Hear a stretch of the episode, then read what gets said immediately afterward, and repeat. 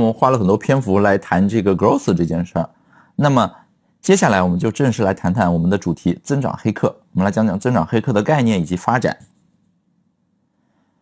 首先呢，一提到黑客，可能大众印象中的这个黑客呢，就是像图上这样啊，他们一袭黑衣，然后偷偷摸摸、无孔不入的去盗取你的数据，盗取你电脑里的文件。那这个呢，就是大众传统意义中所认知的这个黑科技和黑客是很多影视剧作品里塑造给我们的这种形象。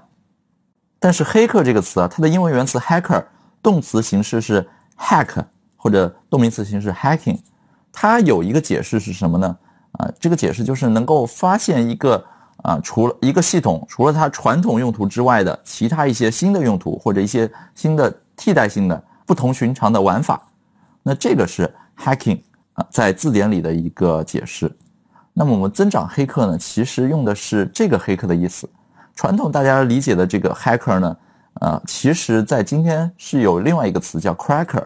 就是这个破坏者、爆破者。这个可能跟我们大家传统理理解的这个搞破坏的黑客是一个意思。那 hacking 在今天看来，这个词越来越被洗白，越来越啊，有很多人自称愿意自称自己是一个黑客啊，这是为什么呢？因为我们看到有啊，以扎克伯格为代表的这些硅谷的高科技公司的大佬，他们很喜欢强调自己的这个黑客之道。比如说，扎克伯格在 Facebook 上市的这个招股书里面呢，专门腾出一页来讲解。Facebook 的黑客之道啊，也就是 The Hacker Way。扎克伯格将 Facebook 的黑客之道呢归结为下面五个特质。第一个叫 Focus on Impact。什么叫 Focus on Impact 呢？就是聚焦在那些真正有影响力的事情上。因为你会发现啊，一家公司不管是大公司也好，还是小的创业公司也罢，每天都有大量的事情让你去操心。那这些事呢，很可能很多是很琐碎的、鸡零狗碎的一些事情。啊，但是这些事它会占据你很多时间，但并不是所有的事情对于你最终的公司目标、你的业绩指标都有同等的影响的权重。其实大多数事情你看看，他们做不做都一样，都无所谓，或者呢不需要做的非常完美。而只有那些少部分的，可能只有百分之二十的事情，但他们呢能够起到百分之八十的效果。所以呢，根据二八法则，你应该把精力聚焦在那些。啊，更少的，但是真正能产生影响力、产生 impact 的这些事情上，而不是说耗费很多精力在那些不重要的事上。这个就是 focus on impact。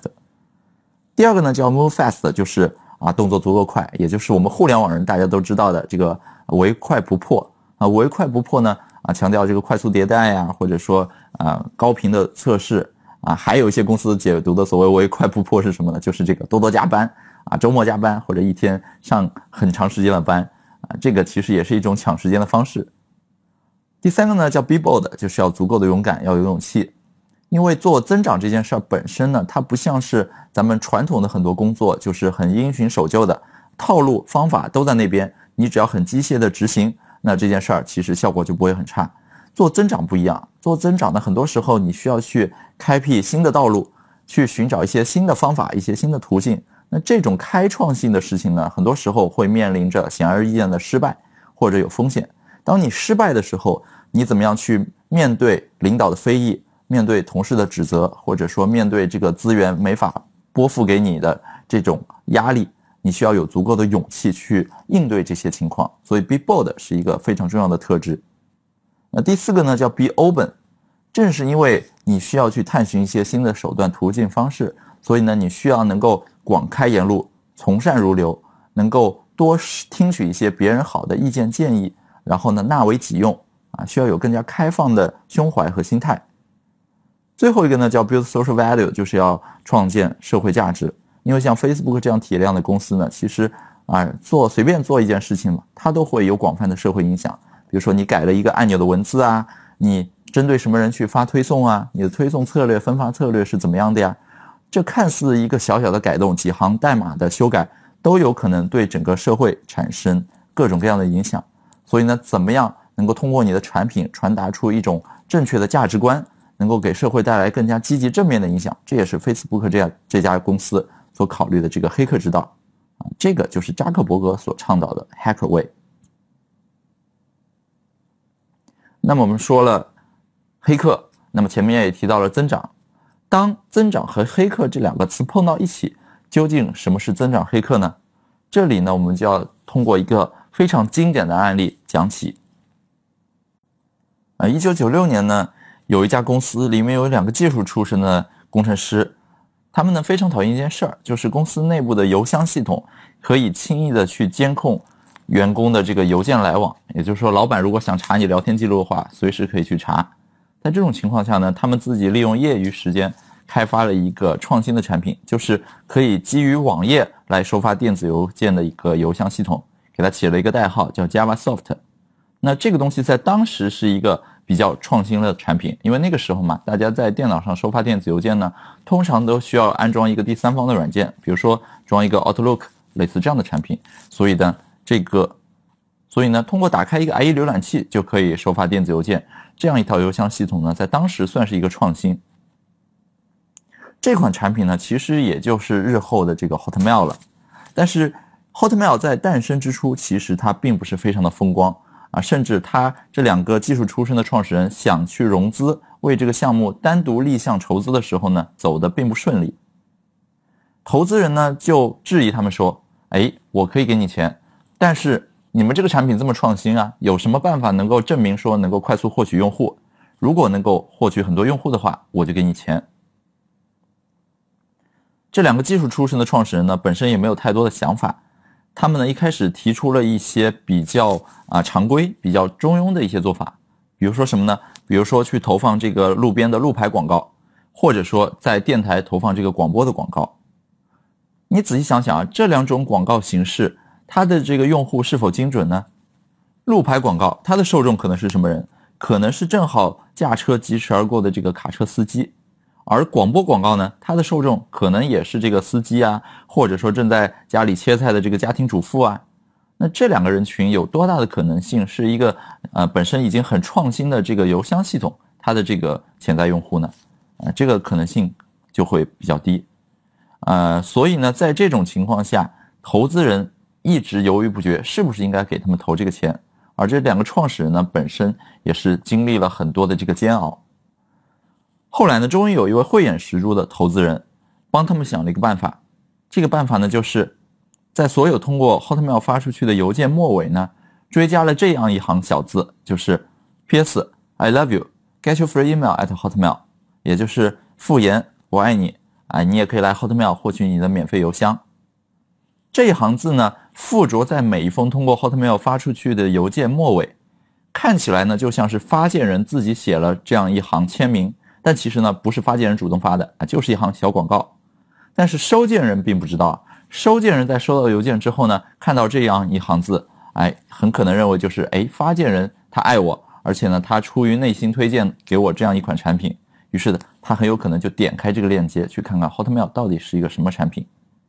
无形之中，其实就相当于用 Hotmail 的用户本身也是在给他做推广，这样一传十，十传百。滚雪球式的推广呢，最后 Hotmail 获取了怎样一个增长情况？这个就是在接下来的一年半时间，Hotmail 的一个增长曲线。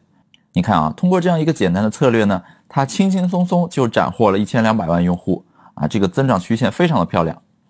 一千两百万用户是一个什么概念呢？你要知道，当时全球的互联网存量用户只有七千万，所以就是这样一行看起来好像没什么技术含量的小字，就让 Hotmail 获取了这样一个爆发性的增长。最后呢，Hotmail 还成功的被微软收购了。那这个案例呢，其实就是增长黑客历史上早期啊最为代表性也最为经典的一个案例。一提到增长黑客，你必须马上反应过来，或者说你必须知道这样一个案例。在 Hotmail 之后呢，我们也看到美国啊，看到硅谷有很多成功的互联网公司，都通过类似的手段获取了爆发性的增长，最终有的被收购，有的成功上市。那比如说像 Facebook、像 Zynga、像 Instagram 等等等等，啊，大家耳熟能详的公司，其实呢都用过类似的方法。增长黑客这个概念呢，本身不是我发明的，在二零一零年的时候，美国互联网圈就有一个营销的大神叫 Sean Ellis，他最早提出了 Growth Hacking 这个词。那 Sean Ellis 呢，帮很多科技公司做过增长方面的一些工作，比如说 Dropbox 最经典的案例就是邀请别人获取。啊，空间赠送这样一个案例，就是 Shaw Ellis 他一手操盘的。肖爱丽斯当时在他的这个博客里呢，对增长黑客做了一个定义。他认为增长黑客呢，就是这个关注的方向或者说核心的目标就是增长为主的这样一些人啊，这个角色就是增长黑客。后来呢，二零一二年又有一个营销界的大神叫 Andrew 陈，他在自己的博客上写了一篇文章，叫《Growth Hacker is New VP Marketing》，也就是增长黑客是新的营销 VP。这样一篇文章，当时第一次比较系统的阐述了什么是增长黑客，这些人具备哪些特质，这些人做过哪些成功的案例，以及你在哪边可以找到这些人。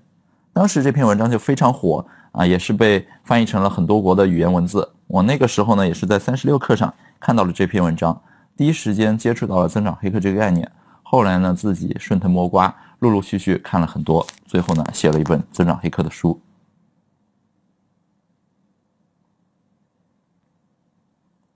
那安卓陈他对于增长黑客的定义，他认为增长黑客是一个市场营销人员以及 coder，也就是这个写代码的或者说工程师的这样一个合体。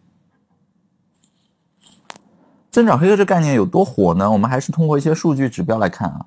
其实从二零一零年提出啊，时至今日，你在 Google 上搜索增长黑客的话，你去看它的这个 Google Trends，也就是谷歌趋势，你会发现它这个曲线呢是一路往上走高的。包括增长黑客呢这个角色，他的收入在美国也好，在国内也好，你去看一些招聘网站，也会发现这个角色企业愿意开给他的价码还是。挺高的，为什么 growth hacker 这个概念在硅谷，包括在咱们国内越来越兴起呢？我个人认为有几个原因啊。第一点就是人力成本不断增加了，在国外呢，其实人力成本是比较高的，在国内前几年咱们都认为中国的人力成本比较低，但这两年其实也慢慢水涨船高了，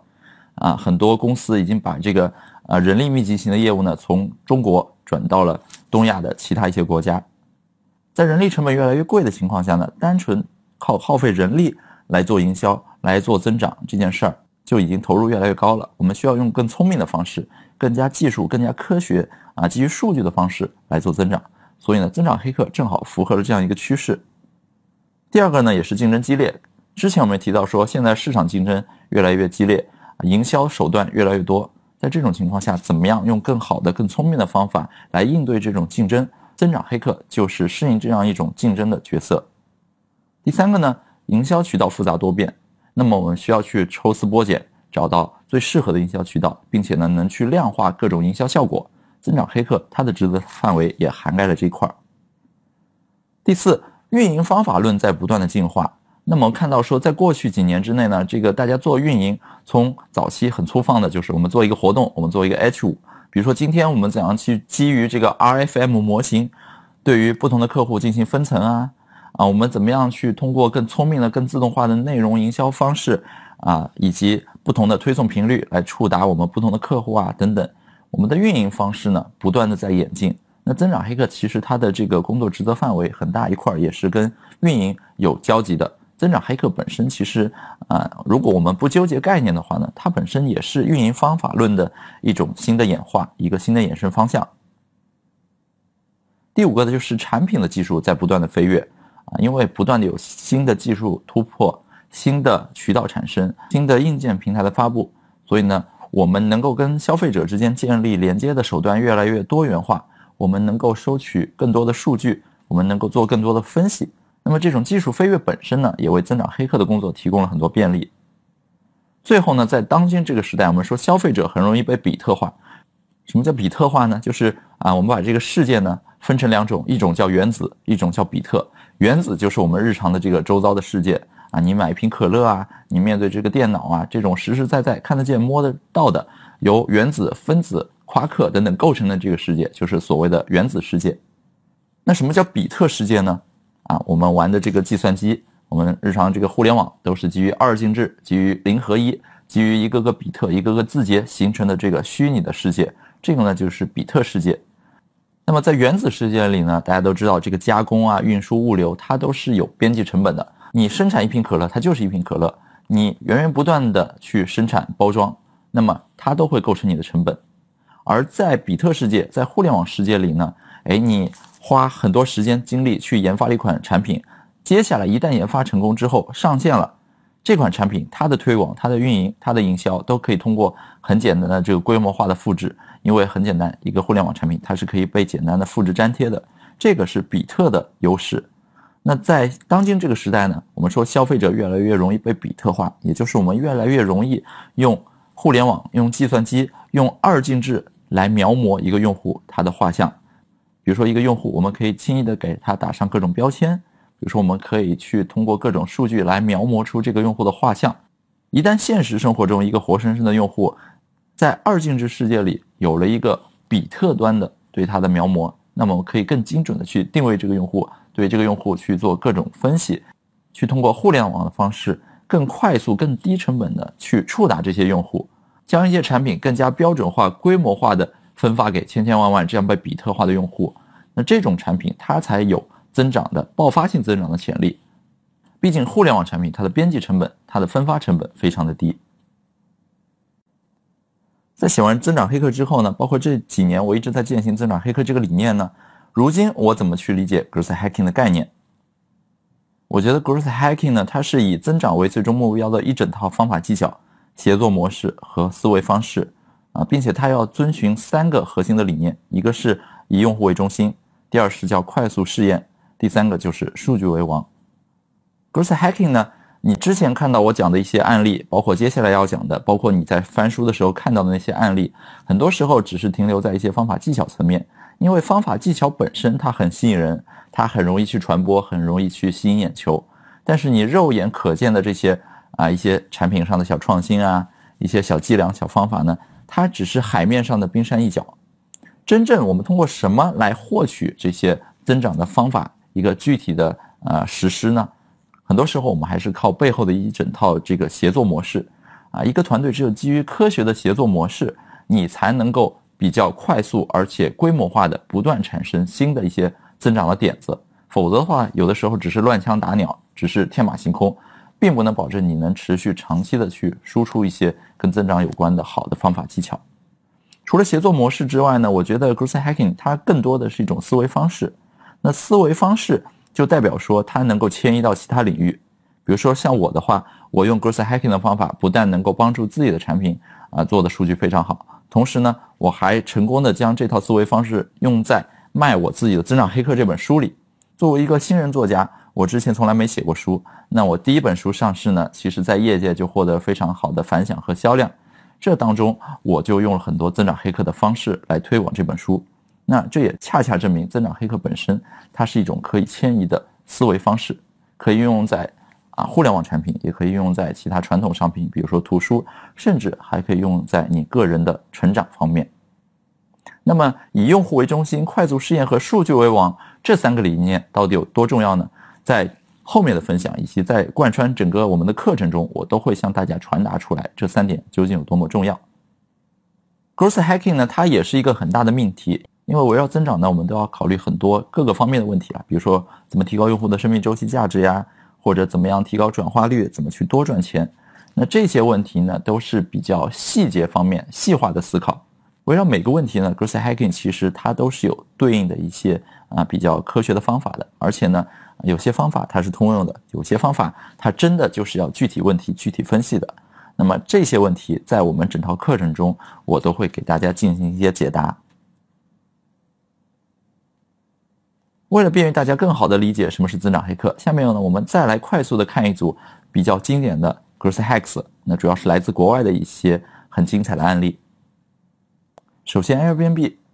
作为共享短租平台的一个佼佼者，Airbnb 在早期刚刚发布上线的时候呢，其实它也没什么流量。在 Airbnb 自身还没有什么流量的情况下呢，你可以想见，房东发在上面，如果没什么人来找你的话，这些房东就会觉得这个平台太不靠谱了。于是呢，就会越用越少，怎么办呢？早期的 Airbnb 他就想到了一个策略，就是当用户当一个房东在 Airbnb 上去发布自己房源的时候呢，哎，啊，允许同时一键同步的将这个房源信息发布在另一个网站上，叫 Craigslist。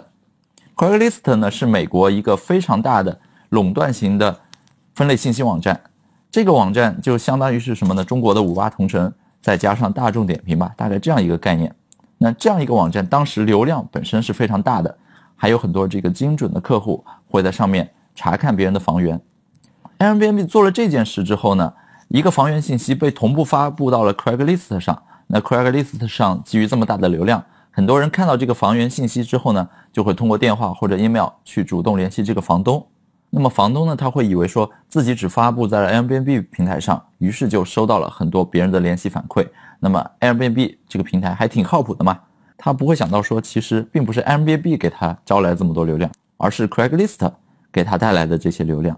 于是呢，房东基于对 Airbnb 的更多的好感和信任，就会在 Airbnb 上发布更多的房源。那么房源更多呢，这个租客也会更多的聚集在 Airbnb 这个平台上。于是这个供需双方都聚集在了这个平台上，这个双边市场呢就被成功的启动了，Airbnb 度过了早期这个冷启动的阶段。第二个，Dropbox，Dropbox 早期的时候呢，用的这个推广方法会比较常规一些，就是花钱买广告，但是它的这个广告成本非常高。当时这个团队就测算了一下，在 Google 上投关键词广告啊，一个用户他的获取成本差不多是两百七十美金。这是一个非常高的获取成本了，这个团队完全吃不消，怎么办呢？在 s h a n Ellis 的指导下，通过数据分析，他们找到了一个推广的方式，就是每一个 Dropbox 的这个老用户都获得了一个个人的链接，那么你可以把这个链接发布到第三方平台，比如说 Twitter、Facebook，或者通过一些 IM 工具发给你的好友。当你的好友通过这个链接点击回来，啊，访问了 Dropbox，并且注册了一个账号之后呢，你。和你邀请来的朋友，两个人都能获得两百五十兆空间扩容的这样一个奖励，啊，通过这个方式呢，Dropbox 也是让很多老用户成功的为他发展了很多新的用户，啊，就这样一个拉一个，通过这个策略呢，获得了早期爆发性的增长。第三个 PayPal，PayPal 你可以理解成就是美国的支付宝了，PayPal 的团队发现自己的产品啊在早期。啊，刚刚启动的时候呢，它的主要用户群都是用 PayPal 在 eBay 上购买一些产品，eBay 你就可以理解成就是美国的淘宝嘛。在发现了这样一个趋势之后呢，PayPal 的团队做了一件事，他们呢写了一个脚本，然后这个脚本的功能呢就是不断的到 eBay 上去大量高频的购买一些非常便宜、非常小额的商品，比如说买一些动不动一件只有几美分、几十美分或者一两美元这种便宜的商品。通过大量的购买这些便宜的商品，产生大量的订单呢，就会吸引到 eBay 的这些卖家的注意。卖家会来查一下，哎，我每天产生这么多订单，到底是哪来的呢？哎，这样一查，发现这些订单主要的支付渠道都来自于 PayPal。那么他们就会顺理成章的去看一下 PayPal 的网站。一看，如果卖家和买家同时都启动 PayPal 的话呢，双方一看，如果卖家和买家同时都启用 PayPal 的话呢，双方的这个手续费率会更低。所以呢，这些卖家啊，为了能够更加省钱，就会在自己的这个商品页面上主动挂出 PayPal 的广告，然后号召所有的买家说：“哎，大家一起来用 PayPal 吧。”这样的话呢，你跟我都能更加省钱。通过这样一个方式，PayPal 成功的吸引了卖家的注意，然后呢，号召卖家来给他做推广啊，于是一个卖家就会安利更多的买家，这样一个买卖的双边市场也被成功的启动了。那么上面这三个案例呢，其实都是增长黑客早期非常经典的案例。你看，都是通过这种技术的手段来实现产品的增长，都是基于数据的分析得到了非常好的这个增长的原点，并且呢，还通过非常强有力的执行以及大量的实验，最终将这个增长的方式呢打磨得非常完善。另一个角度来看，一提到我们说用产品用技术的手段来获取自发的增长，我们也会遇到类似这样的情形，比如说，如果你用 iPhone 的话呢，我不知道你是不是会经常收到一些骚扰短信。这个短信告诉你说，哎，澳门赌场又开业了呀，或者说哪里哪里怎么怎么样，这种短信呢本身对我们来说构成了一种冗余的信息的干扰。那短信本身呢已经被用烂了，现阶段呢又会出现一种新的变体，就是有一些广告平台它不知道通过什么渠道能够拿到你的 Apple ID，然后呢往你的这个苹果手机的日历里面主动发一个邀请。那这个邀请呢，其实内容就是广告语，而且这个邀请的时长被设得非常长，几乎每天都会重复啊，一年重复三百六十五天。这个邀请呢，必须你手动去点击接受啊，或者说可能参加或者拒绝这个邀请，才不会出现在你的日历里。这其实也是利用了苹果日历早期的一个漏洞，通过技术层面对你进行了一个小小的 hack，通过这个方式呢，无孔不入的映入你的眼帘，把自己的广告呢推到你面前。其实这也构成了一种骚扰，它的本质呢跟这种骚扰短信也是一样的。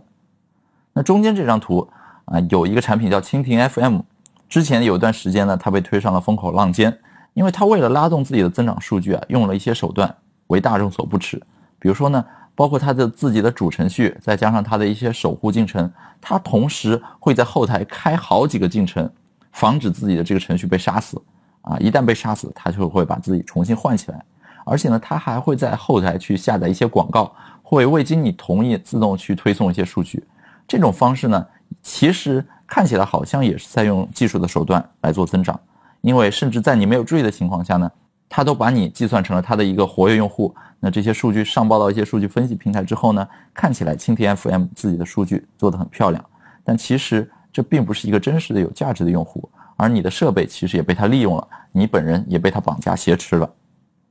同时，第三张图啊，这个是在我的这个读者社群里，当时我们看到有读者发现了这样一个情况，就是在淘宝上，他每次买东西的时候呢，都会点一堆类似的东西，放几个到购物车里，然后过一天，系统就会推荐一些原本根本搜不出来的商品。这是什么情况呢？原来这是淘宝体系里的卡流量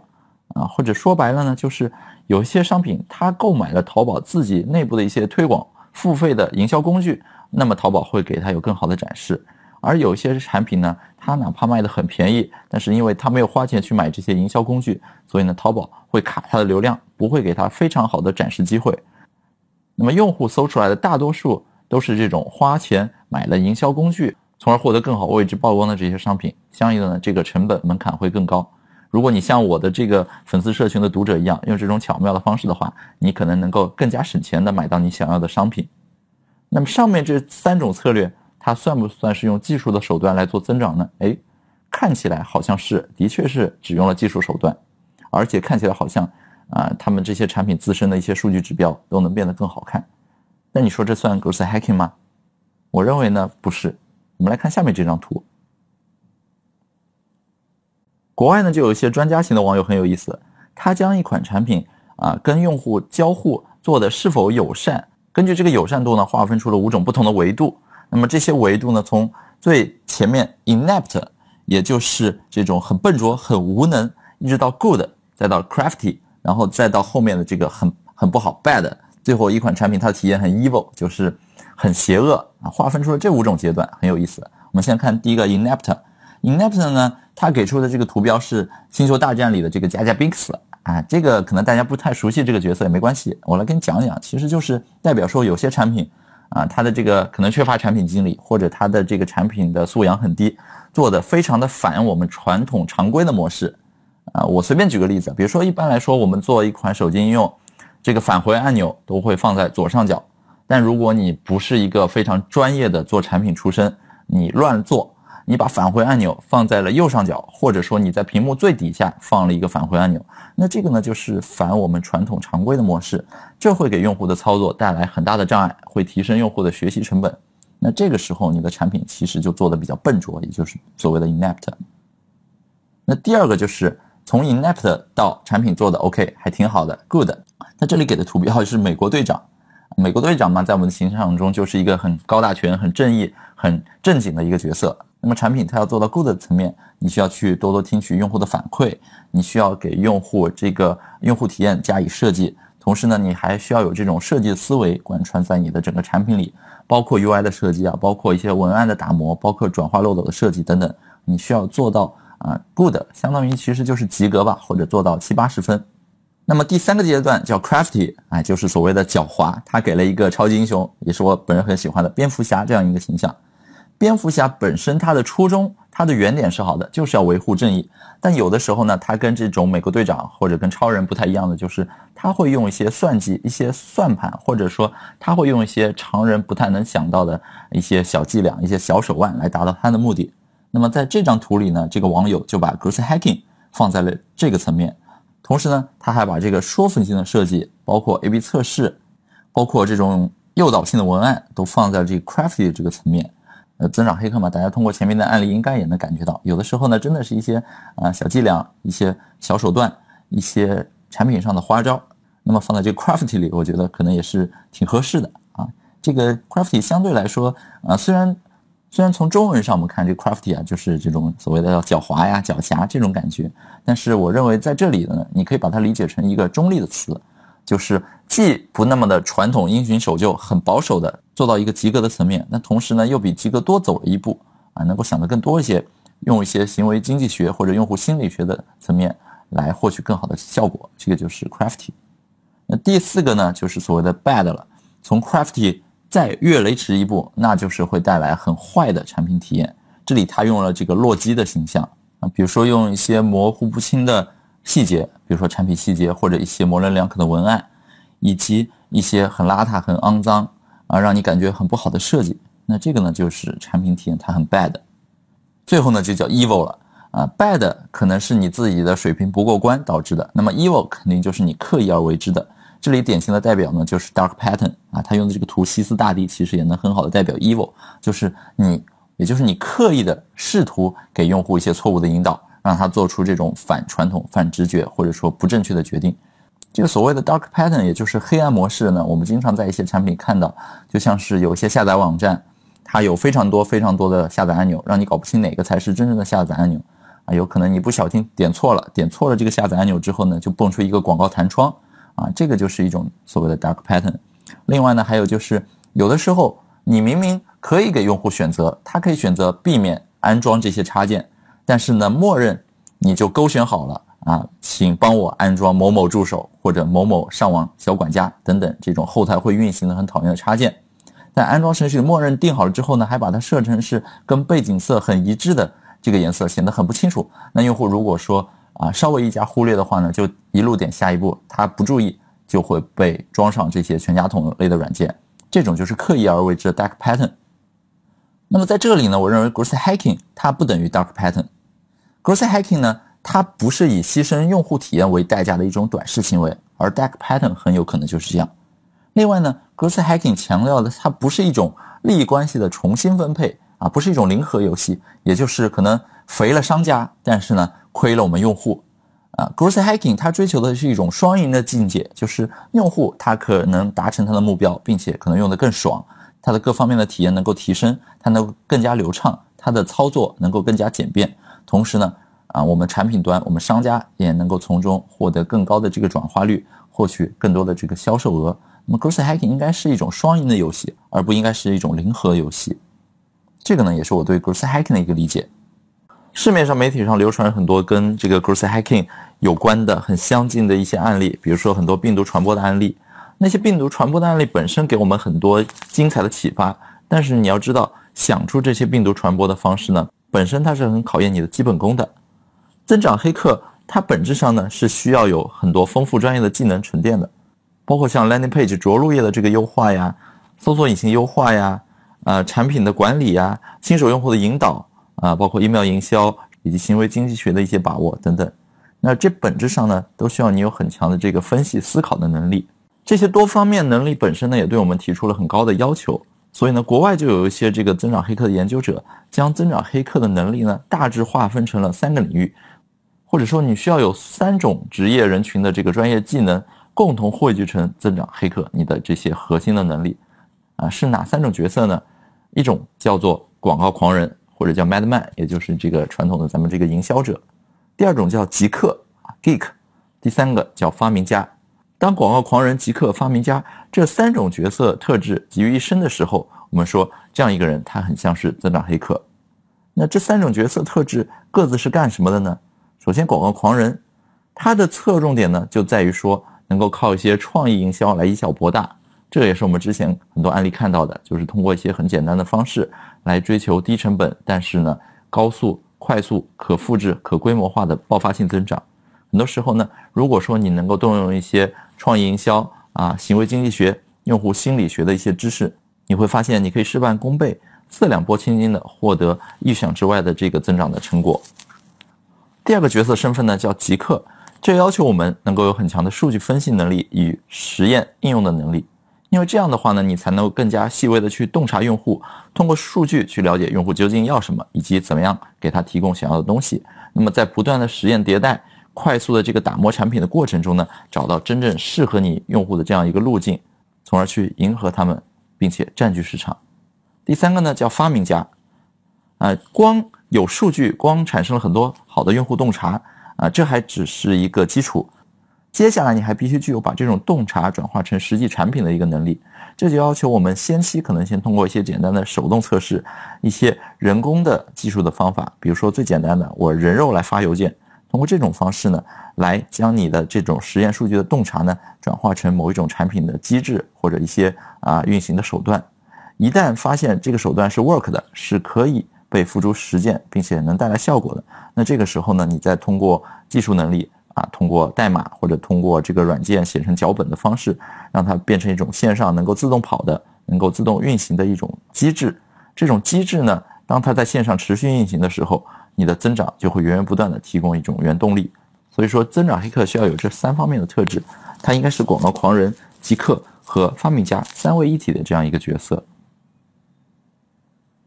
国外呢，甚至有些人专门做了这样一张图，很有意思啊，就是 Growth Hacker。它的这个技能元素周期表，它很像是我们这个化学里的元素周期表，只不过呢，它这个每一列每一个纵列啊，都是某一个具体领域的这个技能。比如说，咱们看这个第一纵列叫 Creative Marketing，就是需要有这个创意营销的技能。那创意营销需要有哪些技能呢？呃，这个对应的这个三三个纵列里面啊，我们可以看到很多了。比如说像这个用户心理学的这个把握呀。包括像是内容营销啊，还有这种销售技巧啊、email 营销等等，都归结在这个 creative marketing。然后第二个呢叫 experimentation，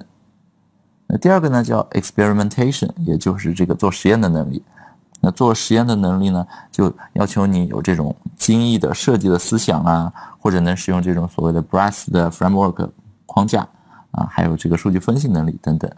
那这张图呢，给大家一个参考。如果说你想修行成为一个增长黑客，但是又不知道自己哪一块技能有短板，那么你可以看看这张图，自己已经掌握了哪些，还有哪些需要去慢慢的学习去弥补。那么这个呢，也只是给你一个大体的框架，具体还要结合你正在做什么工作来选择最能解决问题，在实践中产出效率最大的一些技能，你来有选择的学习。那这里呢，这张图也就是给大家一个参考，感兴趣的话，你可以自己慢慢去看这张图。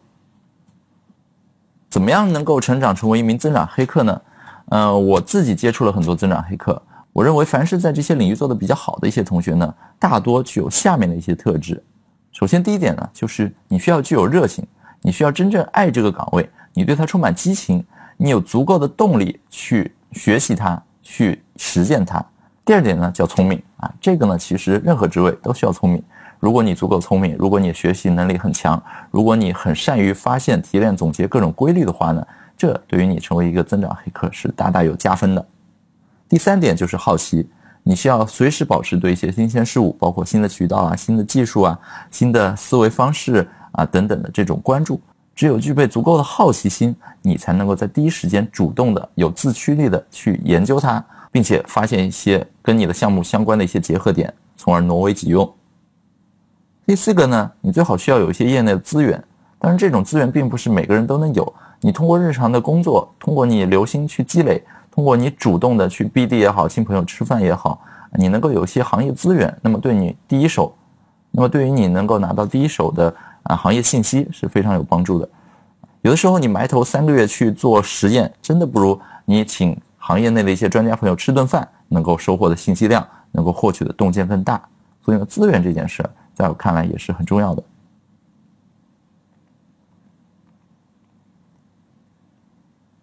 啊，第五点呢叫做影响力。影响力这个既包含你在行业当中的影响力，这种影响力呢能够帮你快速的拓展资源，能够帮你更快的触达你想要接触的那些人群。同时呢，这种影响力也包括你在公司内部去 PK 方案的时候，你能够顶得住压力。你能够更好的将你的方案能够传达给别人，影响别人听从你的这个方案，来促进你的这个决策，这种影响力本身也是你个人魅力的一个体现。